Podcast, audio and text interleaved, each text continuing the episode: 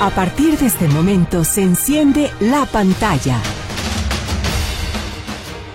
Tu mapa a lo mejor del cine y streaming. Comenzamos.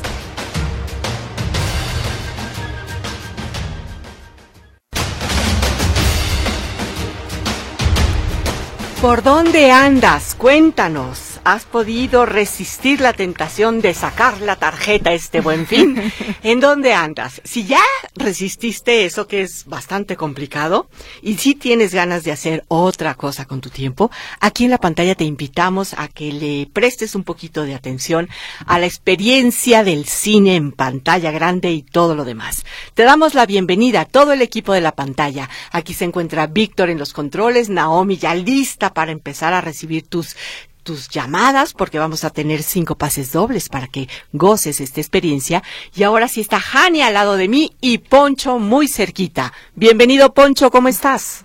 Muy bien, este, Anita, saludos para todos. Este, hoy vamos a tener un programa muy, muy especial con muchísima información y cosas muy interesantes. Sí, sí, definitivamente. Hay que hacer cosas más interesantes que solamente comprar en el buen fin. ¿Cómo vas de la gripa? Porque ahorita creo que hay epidemia. Todo el mundo anda o con garganta o con gripa. Está complicada la, la, la cuestión, ¿no? Sí, los contagios están a todo lo que dan, pero bueno, este, hay que tomar vitamina C, usar tapabocas si está uno enfermo, cuidarse y ya con eso esperemos este, salir adelante. Claro que vas a seguir. Y un remedio maravilloso es el jengibre con limón y miel de abeja. Eso ayuda muchísimo a la cuestión pulmonar. Yo lo hago con, hago té de ajo con jengibre, este, limón y miel. Ah, no, pues esos remedios son la maravilla. Antes de toda la cuestión de las medicinas, hay que hay que entrarle a la a la a la madre natural. sí, a la madre naturaleza, la verdad. Qué bueno, Poncho, pues sí, como decías, hay muchísima información. Ya llegan los Juegos del Hambre, ya llega también el 20 de noviembre y vamos a proponer este películas interesantes sobre la revolución, pero si usted tiene una en especial que nos quiera compartir, estamos listos ya con los teléfonos muy instalados, el 33 38 13 15 15, el 33 38 13 14 21 y también el WhatsApp, ¿verdad, Jania? Que es 33 22 23 27 38. Entonces, listos para empezar a hacer comunicación efectiva y poder de verdad, pues tener más, pues como más posibilidades de ver cosas interesantes este fin de semana largo. ¿Qué más vamos a tener en el programa, Alfonso? Cuéntanos. Pues mira, este, Liliana anda bien entusiasmada porque quiere seguir hablando del asesino. Mm. La película de Ridley Scott que interpreta a Fassbender, que está muy buena la película. Y es, es eh, una historia de un director que le encanta ir hacia lo oscuro y lo ha hecho con películas, con series, etcétera, y ahora hace un trabajo fantástico en cuanto a la, al sonido y en cuanto a la imagen realmente recomendable. Ya la hubiera, eh, dejaremos que se explaye lo feliz que la ha hecho y también va a hablar de Napoleón. Esta película de Ridley Scott, que usted recuerda seguramente por Gladiador, eh, viene como otra de las candidatas a pelear los premios y este se estrena la próxima semana en Guadalajara, pero ya Liliana nos dará un adelanto y el buen David Ruiz Elizondo va a analizar la serie de 30 monedas. Oye, pues va a estar interesantísimo. Creo que es española, una producción española, ¿no? Exactamente. Perfecto. Pues entonces vamos a tener también recomendaciones de las plataformas como más populares y también vamos a tener los cinco pases dobles para que te lances este fin de semana largo a partir del día de hoy por la tarde y hasta el viernes próximo. Cinco pases dobles que solamente tienes que, pues obviamente, acceder a los teléfonos de Radio Metrópoli o si no, mandarnos un mensaje vía WhatsApp con tu nombre, por favor.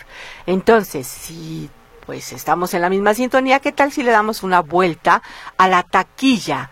Empezamos por un cuarto lugar y una recomendación muy buena para todos los chiquitines. ¿En dónde andamos? Jania, cuéntanos. En el puesto número 4 tenemos a Trolls 3, Se armó la banda, a mí me encanta ese título, que tuvo un acumulado de 85.9 millones de pesos. Está, no, acumulado esta semana, ¿sí? Ujú. Ok. Ya van tres semanas en exhibición, entonces la está, la está armando muy bien estos pequeñitos, estos pigmeos de pelos interesantes, ¿no? En el cuarto lugar, no, ese es, ese es el cuarto. El tercero, Alfonso, cuéntanos. Es- está radical la película de Derbez que va a estar nominada. Acaban de salir los premios de Canacine a lo mejor del año y es una de las películas que está mejor este, ubicadas en las nominaciones. Está también mejor director, por ejemplo, vale la pena. Y es la película más taquillera, siendo no comedia, en la historia del cine mexicano. Oye, ese es buen dato, porque generalmente buscamos en las producciones mexicanas que sean comedia, que nos hagan reír muchísimo, que tengan como cierta ligereza, ¿no? Que, que se pasen rapidito, más bien como muy de, de, de palomitas y de buen domingo y punto y se acabó. Exactamente, de hecho superó al crimen del padre Amaro. No, pues eso es decir mucho porque ya llevaba el liderazgo el crimen desde hace muchísimos años. Oye, pues qué bien, radical con Eugenio Derbez y parece ser que es un caso de la vida real, ¿no? Es historia, es verídico esto. Y se trata también de la educación en México. Este papel que también Eugenio ya había propuesto, ¿se acuerdan que salía de, de maestro en la decoda? Entonces, este, vale la pena.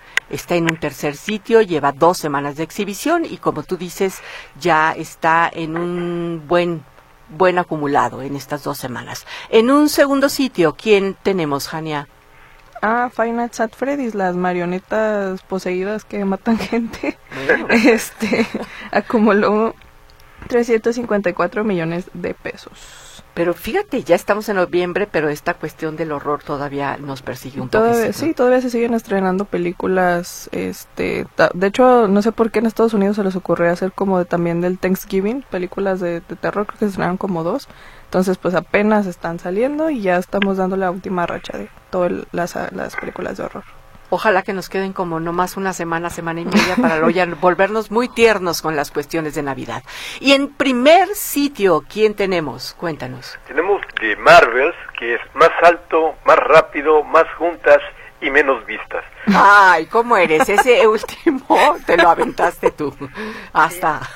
¿Qué pasó con esto, pues? Bueno, pues es uno de los grandes fracasos de taquilla. Está- ¿Otra vez? Sacó menos. En Estados Unidos recuperó apenas eh, 54 millones a nivel local. Es una de las recaudaciones más bajas o, de las dos más bajas en la historia de las películas de Marvel.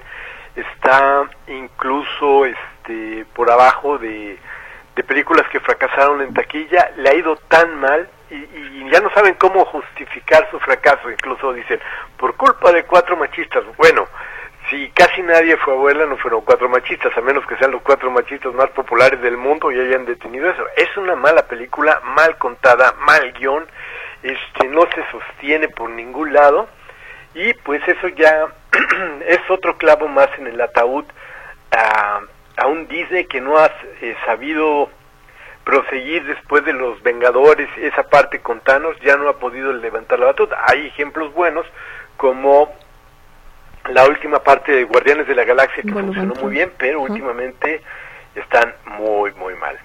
Entonces, ¿tú crees que a, a eso se deba? ¿Que es, es falta de un buen guion, es falta de una, un discurso interesante? Bueno, pues las heroínas ahí están bellísimas, pero no es suficiente. Pues es que, entre otras cosas, tiene que ver con que eh, les eh, dijeron, ok, vamos a seguir con este tema de que las mujeres todo, y pusieron una directora que estuvo en el guion, hicieron muy mal trabajo, esta Victoria Alonso todavía tuvo mano con esto, entonces es un discurso que no va a ningún lado, la, la historia es un par de viñetas, parece más como sketches, de, si usted vio la risa en vacaciones, haga de cuenta.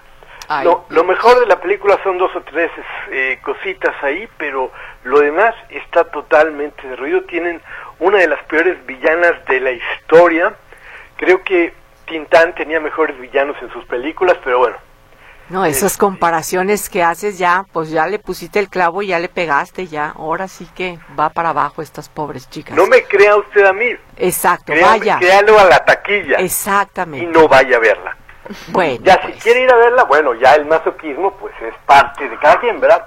O pueden esperarse a que esté en Disney Plus como yo creo que en enero, febrero ya Eh, lo mejor va a estar ahí. Tienes toda razón, Jania, va a salir luego, luego en ¿cómo se llama? En, en plataforma, claro. En plataforma, pero sí es uno de los grandes fracasos. Su presupuesto fue de más de 250 millones de dólares, más la de publicidad, y apenas recuperaron 117 millones a nivel mundial.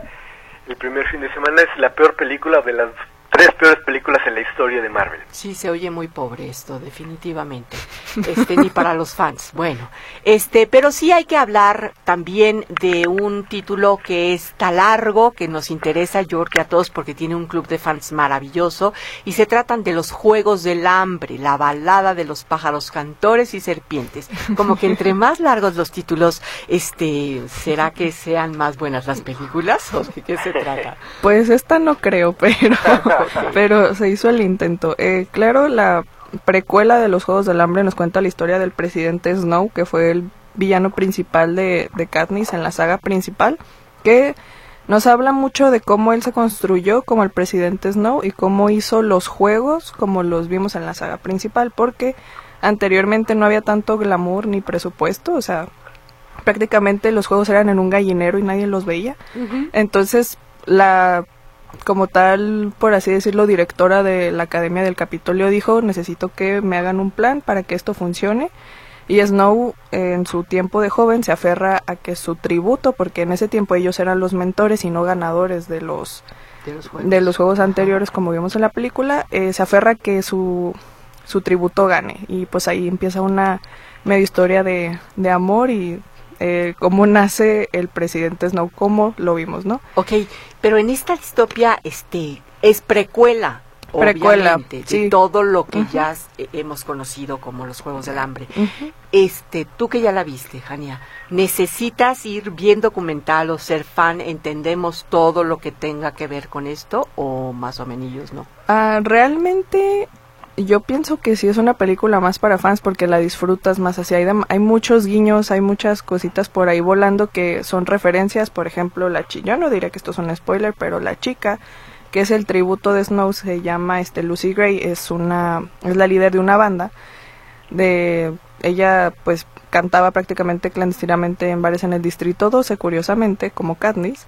Este, y ella hizo esta canción que sale en la última película que es la del árbol del ahorcado. Ella la escribió, entonces hay esos pequeños guiños. Claro, si necesitas. Sí, conoces, lo, lo, disfrutas más, es lo que yo diría. Si las, vis, si las viste, las vas a disfrutar más. Si no las viste, puede que una que otro dato se te, se te vaya, pero claramente le podrías entender a la película, solo que mucha gente, como ya pasaron 10 años, como que no lo tenían tan fresco y dijeron al principio no sabía que quién era Snow y yo, no manches, era el presidente, era el némesis de Katniss, fue el que le hizo la vida imposible, o sea, me, me parece muy extraño, pero de ahí en más creo que la pueden disfrutar, si es un poquito larga, yo sí siento que sí le sobraron como unos 40 minutos porque hay muchas cosas pasando, demasiadas, entonces siento que falta un poquito ese factor de espectáculo que tenían las películas anteriores de, de ver todo este rollo de los juegos como algo muy inhumano de Le da, era un trabajar mucho para hacerlo un espectáculo y aquí ves cómo nació esa idea de, de hacerlo un espectáculo que la gente lo viera de, de niños matándose prácticamente. Entonces siento que falta ese, ese factor de, de malicia de, de, explicarlo porque no queda tan, tan visto en la película, pero es, es buena y como digo, si fueron fans de la saga original creo que la van a disfrutar mucho. Estamos hablando de los Juegos del Hambre, que es esta precuela que está lista para que tú, si eres fan de esta esta saga muy, muy interesante y muy bien producida que nos dejó boquiabiertos hace un, montón de años, la vuelvas a disfrutar como está platicando ahorita Jania. Este, ya empezaron las llamadas, a mí me da muchísimo gusto que la gente hoy sí se tome más tiempo para ver va a ver buenas películas. Humberto Bustamante dice que nos, estas recomendaciones orientan, lo orientan mucho para poder decidir qué ver. María Pérez Guzmán ya estás anotada, Jorge Padilla Ábalos, qué películas hay de estreno este fin de semana. Pues justo estamos platicando de eso. Gracias por estar con nosotros. Este, pues vamos a tener que ir a un ligerísimo corte comercial, no sin antes repetirte los teléfonos para que te anotes cinco pases dobles y te vayas a ver películas interesantes este buen fin. 33 38 13 15 15, 33 38 13 14 21 y también WhatsApp. 33 22 23 27 38. Los esperamos después de esto.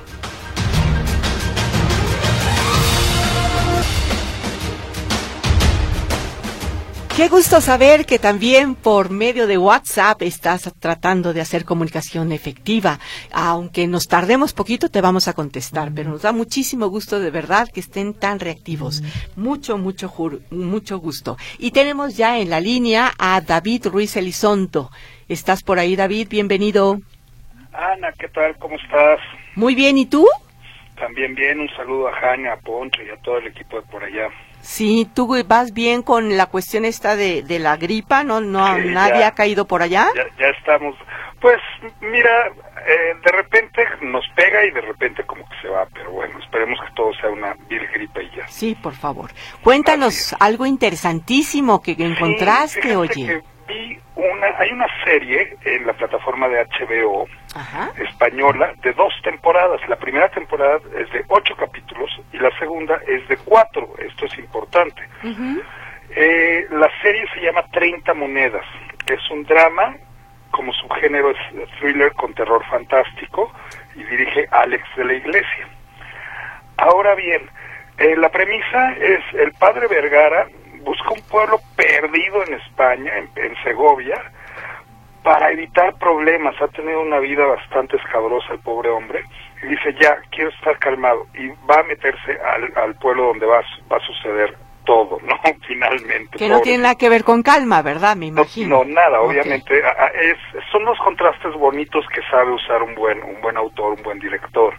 Y sabe, vengo aquí a descansar y lo que lo menos que va a hacer es descansar evita problemas y aparecen justamente eh, fenómenos paranormales relacionados a una moneda, una moneda antigua que todo el mundo ambiciona. Ahora, la serie hace referencias a religias muy poderosas, a religias principalmente religiosas y que tienen que ver con Jesucristo, como la lanza de Longinos, que es la lanza que usó este soldado eh, romano Longinos para para eh, pues darle el, último lanzazo en las costillas a Jesús cuando ya estaba crucificado, eh, el santo grial, la corona de espinas, eh, pedacitos de la cruz, el sudario, todos esos son, son reliquias muy respetadas y muy queridas y muy poderosas parece ser del catolicismo, pues los políticos y la gente las ambicionan mucho porque parece que tienen poderes especiales, ¿no? Eh, las referencias a esta mitología de, todos estos objetos es maravillosa. ¿Y cuáles son las grandes ventajas de esta serie? Eh, la estructura que logran es de serie norteamericana. Yo ya lo había comentado en algún momento, a mí me gusta muchísimo, yo lo uso en todo, hasta en novelas escritas, esta estructura que es un teaser, es decir, algo con lo que te voy a atrapar, las primeras palabras, los primeros minutos te tengo que atrapar luego primero, segundo y tercer acto, y al final un tag, es decir, algo con lo que te voy a dejar picado. Ok, o sea, suena muy sencillo. En México lo hemos tratado de hacer durante mucho tiempo cuando hubo esta transición de la telenovela a la serie y no se ha logrado. Si ven eh, esta serie que les comento, la de 30 monedas, van a ver a qué me refiero, porque cada capítulo te vale la pena verlo te mantiene muy interesado y te dan ganas de ver el próximo. Esa es la estructura norteamericana. Ahora, lo que yo les había comentado, que la segunda temporada es de cuatro capítulos, es que ya se está rompiendo con eh, esos esquemas eh, que ya existían desde la televisión abierta desde hace mucho, de los tiempos, la duración de las temporadas y los tiempos de cada capítulo. ¿Por qué? Porque había que cortar a comerciales ahora ya nosotros somos nuestros propios programadores, entonces tú puedes hacer los capítulos más largos, más cortos, es como si fuera una novela, como si fuera un libro, no tienen que ser exactamente de la misma duración. Y la realización es espectacular, es nivel Hollywood, estoy impresionado con el trabajo de los españoles últimamente, me encanta. tengo eh, sentimientos encontrados con la serie, porque todo eso está a su favor. Eh, en su contra es que yo creo que tiene un universo mal definido. ¿A qué me refiero con eso? Porque de repente va del terror psicológico y pasa al gore, así, a, la sangre explícita, y después se va a lo fantástico, muy, muy exagerado, que dices, Dios mío, lo estabas llevando en un tono relativamente misterioso y amable y de repente me muestras absolutamente todo gráficamente. Dices, por ahí no iba, ¿no? Sin embargo, me parece que la historia es muy buena, tal vez les faltó afinar un poco, a mi gusto, muy personal esto. Vale mucho la pena si a usted le interesan los temas históricos, religiosos, y si le gusta el horror, le va a fascinar. Alex de la Iglesia es el creador de todo esto. Alex de la Iglesia, así es. Así es. A mí me, me llaman mucho la atención todas estas series desde uh, la, la, Pasión de Cristo y todas estas en las cuales hay objetos eh, que la gente busca justamente por haber estado relacionados con el Mesías, ¿no? y, sí se tiene que tener... Es, bastante interesante. Si no le gusta a usted el horror, no la va a soportar. Claro, pero para trabajar este tipo de objetos se tiene que tener muchísimo talento, porque... Justamente, por eso se llama 30 monedas. están buscando una de las monedas, de las 30 monedas que recibió Judas para traicionar a Jesucristo.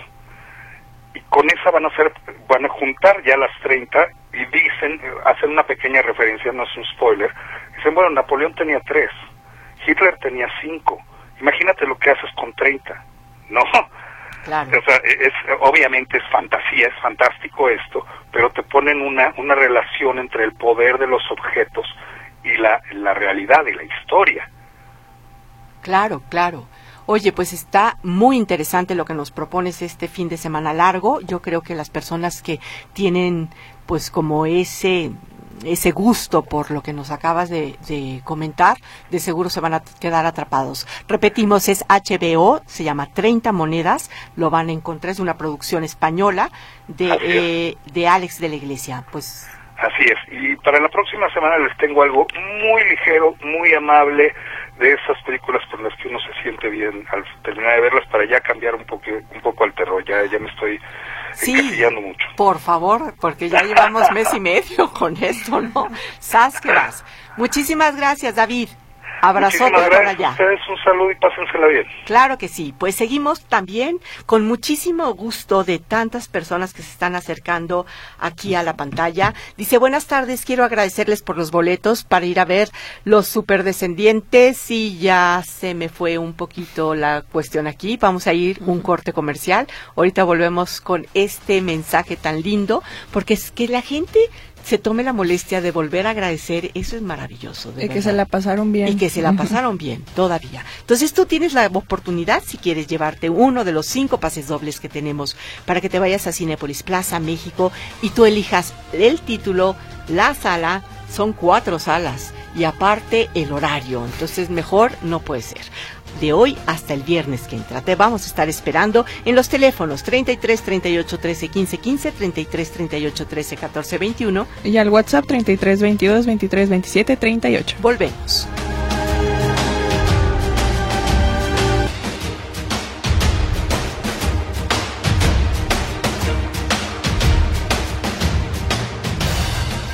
Aquí volviendo y teniendo la presencia de la güerita. Muy buenas noches. ¿Cómo estás, mi güera?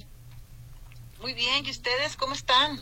Te escuchamos bien. A ver, déjame checar porque este eso es importante. Tú sí nos escuchas bien. ¿Se escucha bien la güerita entonces? Estoy esperando que Víctor me diga que sí. Perfecto. Ay, qué bueno, porque tienes muchísimo que platicarnos el día de hoy, ¿verdad? Pues bueno, sí, claro, pues bueno, este, no sé si ya vieron El asesino, si ya vieron Napoleón. Fíjate que no. Napoleón todavía no se estrena, pero, El asesino ya está en Netflix desde la semana pasada. Ah, perfecto.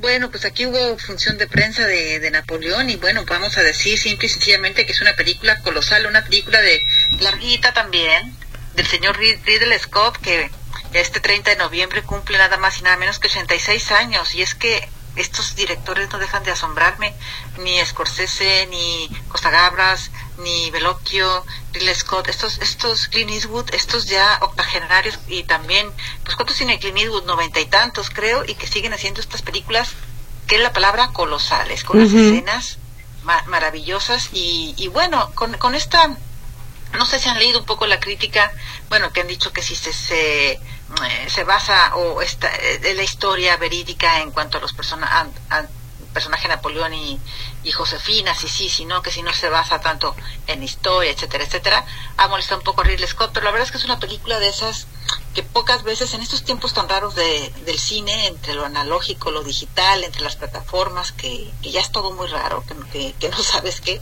una producción de Apple que le ha puesto pues muchísimos millones de dólares y que se nota en cada plano, en cada segundo. La verdad es que eh, son dos líneas argumentales, las batallas de Napoleón que son fantásticas, de una filmadas de una manera, la verdad es que técnicamente maravillosas, un, un ambiente, todo, todas esas atmósferas increíbles, eh, bueno, no, no se puede más, no con cosas digitales, sino con extras, así como se hacía antes, ¿no? Digámoslo así. A la antigua. A la antigua, ¿no? no una, una cosa, pero realmente extraordinaria que vale muchísimo la pena verla en pantalla grande.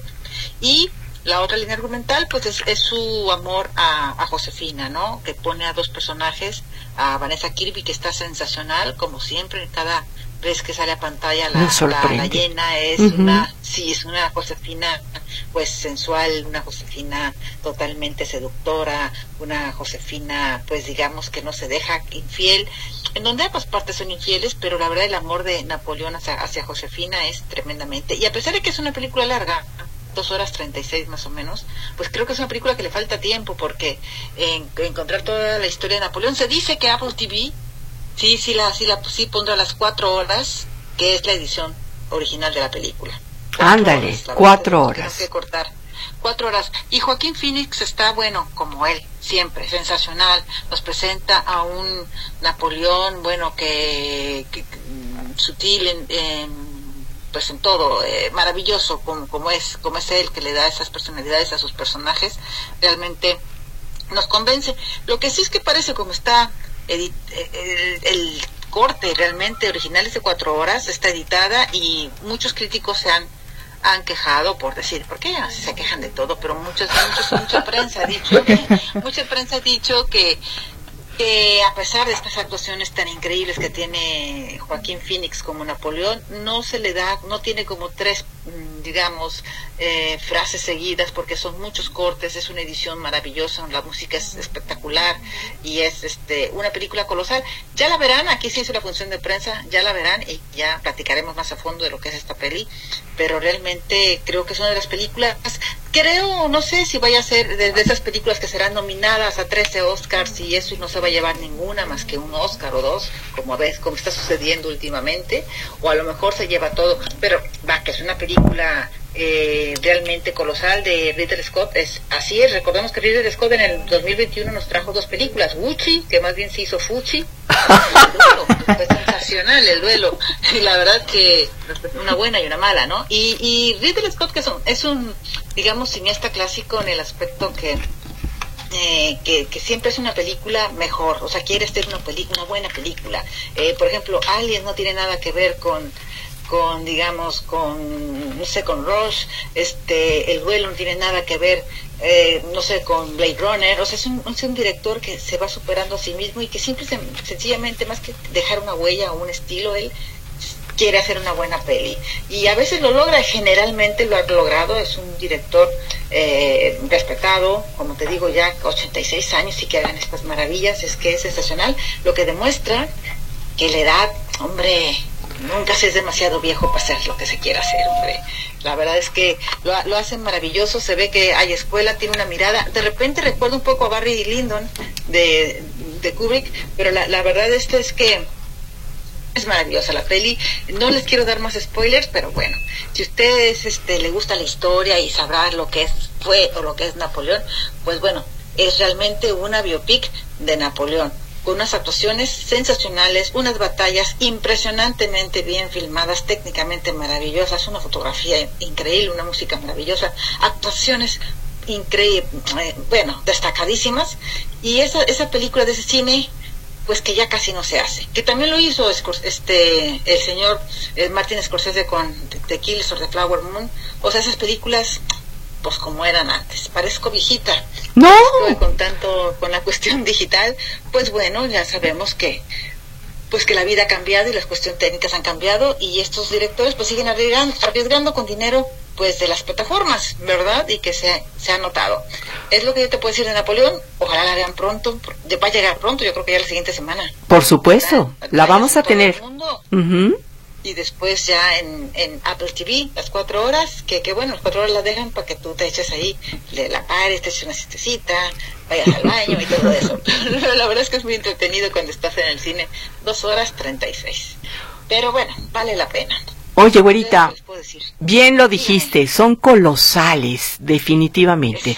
Y con estos directores que obviamente ya están en la cuarta etapa de su vida, este, o la tercera, pues, pero dignamente están apegados a cómo ellos realizaron sus películas desde que eran jóvenes. O sea, no traicionan ahora la, la nueva ola, ¿no? La nueva forma.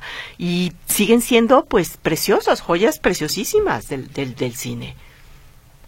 Claro, claro que sí, este, y bueno, que lo que lo nuevo también es maravilloso, hay, nuevos talentos también increíbles, gente muy muy talentosa con que tienen el don, pero este es bueno reconocer siempre a, a, estos cineastas clásicos o bueno, no sé, estos cineastas de, de antaño que, que a veces tienen son más propositivos muchas veces que nuevas generaciones, la verdad. Pero es impresionante, impresionante lo que ha hecho Ridley Scott, la verdad. Y bueno, pues ya este veremos cómo viene también con Gladiador, con, con, con tantas cosas que, que nos ha mostrado este, este director, que le gusta, que le gusta la acción, que le gusta el romance, que le gustan pues toda esta onda. La verdad yo estoy, es, estoy contenta, muy feliz de haber visto esta peli la prensa, como siempre, la crítica que sí, que si se basa en historia realmente original de Napoleón o no, no lo sé porque yo todavía no nacía, entonces no lo conocí. Pero la verdad es que es muy buena, vaya a verla, la verdad es que le, va a gustar y va a salir, pues, ¿qué le diré? Con una sonrisa.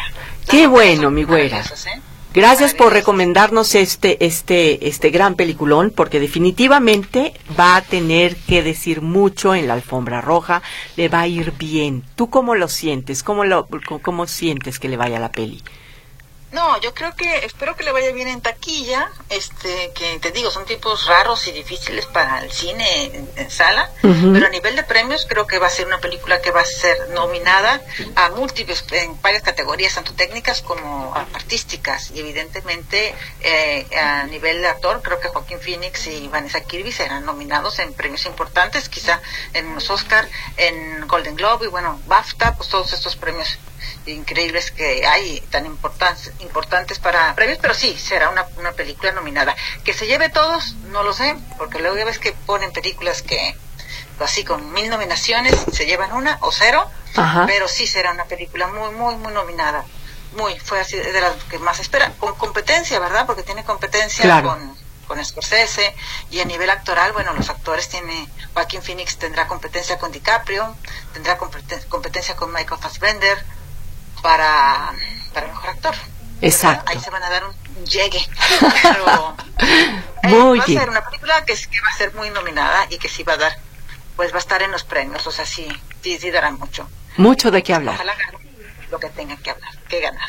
Sas. Pues mil gracias por tu recomendación y por todo lo que nos platicas de este Napoleón, que obviamente hay que tomarlo con muchísima paciencia, si es que lo ve usted en HBO, y si no, este, hay que verlo en pantalla grande, dos horas treinta y tantos minutos, ¿verdad? Así es, dos horas y es Apple TV. Apple TV, tienes toda la razón. De hecho, también la de Martin Scorsese también es de Apple. Apple TV, sí, 30 monedas era HBO, exactamente, es que andamos... Es que tantas monedas, y sí, luego, luego hablamos de 30 monedas. ok, me parece muy bien. Gracias, va, un abrazo hasta donde andes. Pues un beso a Y a Salma un beso también. Pues aquí, muchas gracias. Pues Ándele pues. Bye. bye bye. Abrazo hasta allá. Mira la güera. Como siempre con su club de fans, aquí ya está Margarita y Estela que nos dicen saluditos a la abuela, le caen bien. Es que es maravillosa y ahora venía filosa con sus comentarios. Me da muchísimo gusto que sigas escribiendo María Elena Anguiano, nos manda saludos, nos escucha todos los días. Este, aquí dice Elizabeth Reynoso que siempre es muy interesante el programa. ¿Qué película recomiendan en Netflix? Ahorita vamos a empezar con las recomendaciones en plataforma, pero sí te queremos invitar a que marques el teléfono de Radio Metrópoli 33 38 13 15 15 33 38 13 14 21 y al WhatsApp 33 22 23 37 38. Porque tenemos cinco pases dobles para que te vayas al cine, vivas la experiencia en pantalla grande. Aquí Cinepolis Plaza México te estará esperando con cuatro salas para que tú elijas película y horario de hoy hasta el viernes próximo.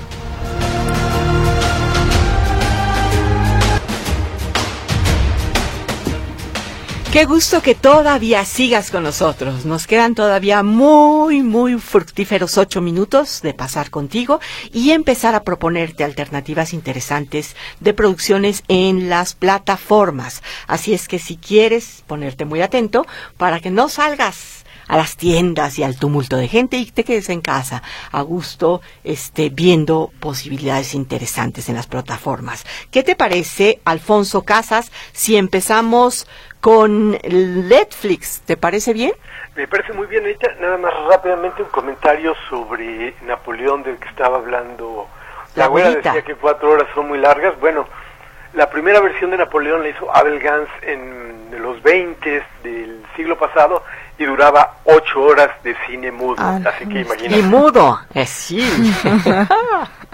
Era muy divertido. Pero, y la otra cosa es es una historia muy interesante que juega con, eh, con contar la historia, no trata de ser lo más verídica. Los críticos le dijeron eso a los historiadores, a Ridley Scott, y él les contestó, tengan una vida y déjenme en paz.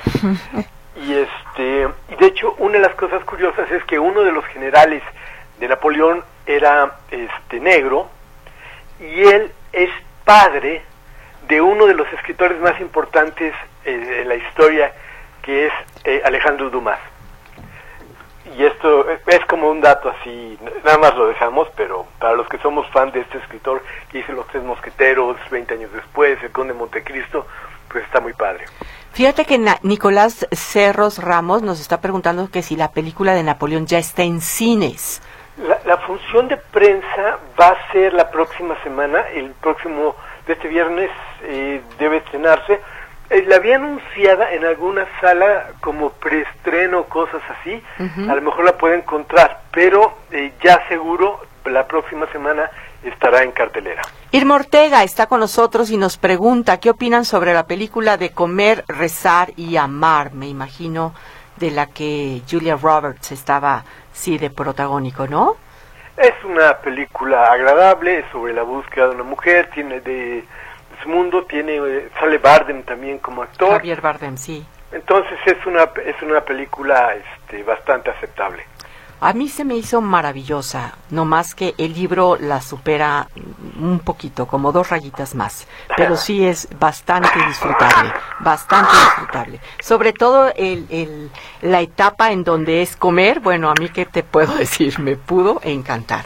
Este, vámonos con otra peli, este, ya podríamos empezar a, a desmenuzar Netflix o no, Alfonso, Claro que sí, Anita, vamos a empezar. Hay una, nosotros a veces decimos eh, que vamos grandes estrenos y demás, pero hay que tomar en cuenta todos los públicos y Anita encontró y vio una película Niat, este, que tiene muy buenos comentarios, buenas críticas. Anita, cuéntanos de Niat. Fíjate que está interesante que ahorita la güerita hablaba sobre este, esta película de Napoleón y mencionó todos los directores como Clint Eastwood que ya superaron la etapa de mayor vitalidad, de tener toda la valentía de proponer cosas como a los 40 o a los 50 y por allá después de los 60 siguen haciendo cosas maravillosas. Y esta película les quiero recomendar que es una película para aquellos que ya estamos acercándonos al sexto piso. Es una historia de Diana Nayad, es una historia, es un caso de la vida real, una nadadora sí, de aguas profundas, de mar abierto, que tiene ella en su cabeza un romper ese como que ese reto que no pudo hacer cuando tenía toda la vitalidad y cuando tenía todas las ganas que tuvo a los 28 años.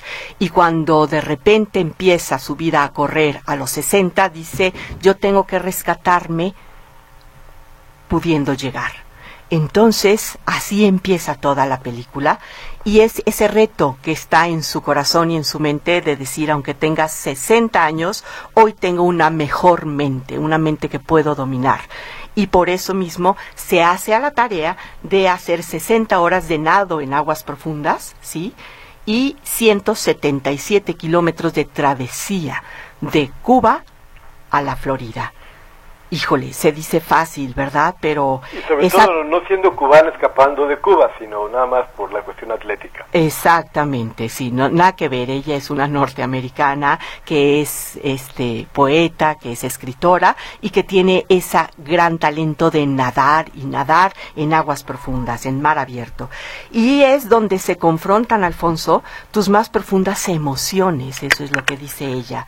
Entonces, eh, personificada en una Annette Benning que verdaderamente es magistral, magistral su trabajo, empieza ella a trabajar esas frases que la mantuvieron cuando ella era una atleta vigorosa a los 28 años.